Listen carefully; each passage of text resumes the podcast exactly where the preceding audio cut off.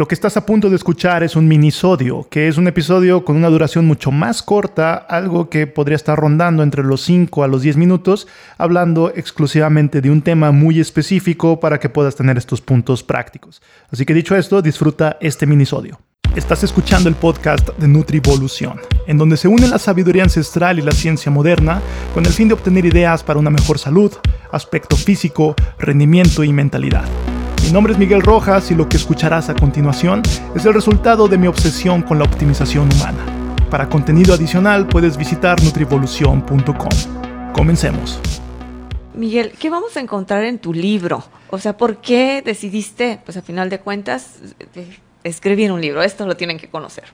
Claro, bueno, eh, de entrada, eh, volver a poner la herramienta de ayunar como una estrategia, ¿no? Por eso, el, por eso el título.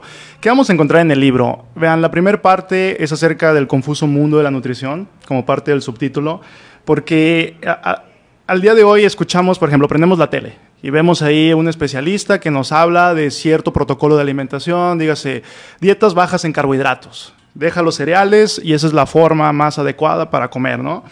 Ok, tiene su evidencia, muestra sus, cosas, eh, tiene su, aval, digamos, etc.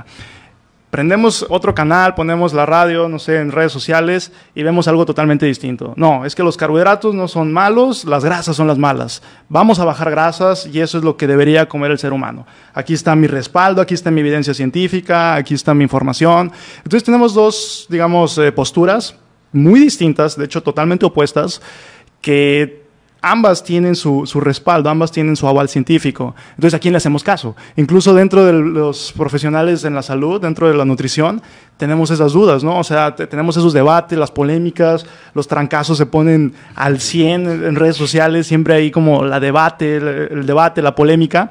Entonces, ¿quién tiene la razón? Y ahí una palabra clave de contexto, ¿no? Pero esa es la primera parte, o sea, ver por qué sale este confuso, esta confusión, este confuso mundo de la nutrición, a raíz de qué pudo haber sido, cuáles son los estudios que han determinado las, digamos, recomendaciones actuales que se siguen en Estados Unidos y que eh, a la par también se siguen acá en México, ¿Por qué salen esas recomendaciones? Y si realmente son recomendaciones que serían válidas o si tienen una ciencia, digamos, fuerte que la respalde. Porque si hay ciencia, pero si realmente es la evidencia que debería ser como para emitir una recomendación, ¿no? Como para decir, esta para que el gobierno diga, esta es la forma en la que recomendamos a nuestros ciudadanos o a nuestra, a nuestra población que coma sus alimentos para una mejor salud. Entonces, bueno, la alimentación no es, no, es, o sea, no es cosa de juego, la alimentación es una parte importantísima, no solamente para el tratamiento, sino para la prevención de enfermedades. Entonces, recomendar algo eh, en cuestión ya gubernamental, pues es cosa seria. ¿Y de dónde salen esas recomendaciones? esa es, es, la primera parte, ¿no? O sea, que es muy, muy este, intrigante y es algo que, hay que voltear a ver para pues, empezar a hacernos estas dudas. ¿Lo que hemos escuchado realmente es válido o no es válido? Por cierto, aquí un paréntesis. Otra de las cosas que podríamos eh, vincular aquí es el, digamos, el vínculo que hay entre las empresas que venden alimentos y los estudios científicos. Eh, dígase Kellogg's, ¿no? Instituto Kellogg's, dígase Nestlé, dígase, no sé, que hacen, em, que fabrican productos alimentarios, entre comillas, o cosas que, que, se asimilan a ser alimentos, y los estudios científicos.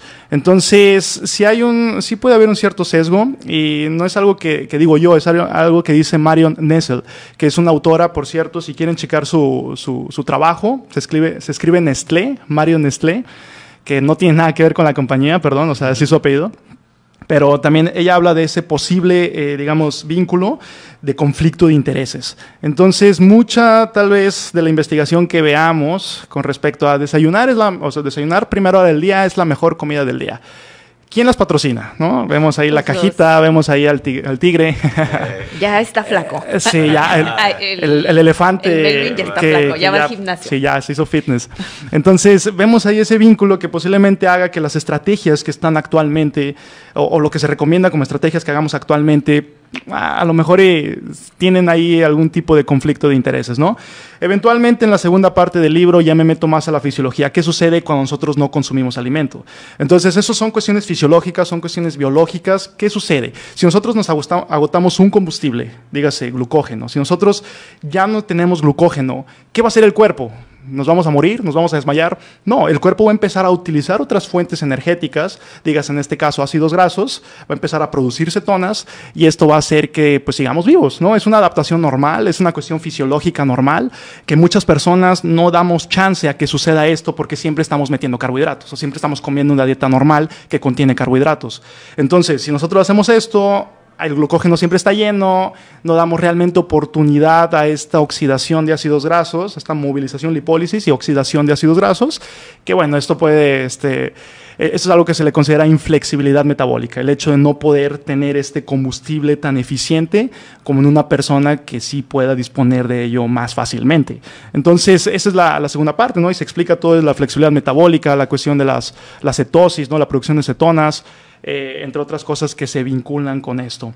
Y por último, eh, digamos en la última parte, es ya la, aplicación práctica. ¿Cómo poder llevar a cabo un ayuno intermitente? ¿Cómo poder llevar a cabo esta estrategia? Porque no solamente es dejar de comer. Dígase, dejar de comer pues, puede ser incluso contraproducente, ¿no? Si lo haces mal, porque hay que recordar que mm, los agentes estresores, dígase el ejercicio físico, dígase la no ingesta calórica durante un tiempo, pueden producir beneficios si son llevados bien.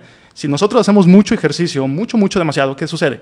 No nos vamos a recuperar adecuadamente y probablemente en largo plazo no vamos a estar recuperados, ya no vamos a entrenar bien, nuestro rendimiento va a empezar a bajar, igual y ya vamos a perder masa muscular, etcétera, ¿no? Pero si nosotros tenemos una dosis adecuada de ejercicio físico, van a venir las adaptaciones positivas. Igual con el ayuno si nosotros tenemos una, digamos, este, eh, una proporción adecuada entre tus tiempos de ingesta y no ingesta calórica, entonces, pues listo, te vas a, recuperar adecuadamente, digamos, o el cuerpo va a lidiar con este estrés de forma positiva y va a suscitarse un efecto de, pues, de ser un poquito mejor de lo que era antes, ¿no? En este caso, pudiera venir de la mano con la flexibilidad metabólica, que tu cuerpo sea más eficiente a utilizar sus propias reservas de grasa. Entonces, es la última parte, es básicamente cómo realizar el ayuno, cómo hacerlo, qué parámetros fijarse, también me meto en cuestión de alimentos y de nutrientes, que pues no es lo mismo, ¿no? Ah, hoy por hoy es algo que me gusta mucho decir.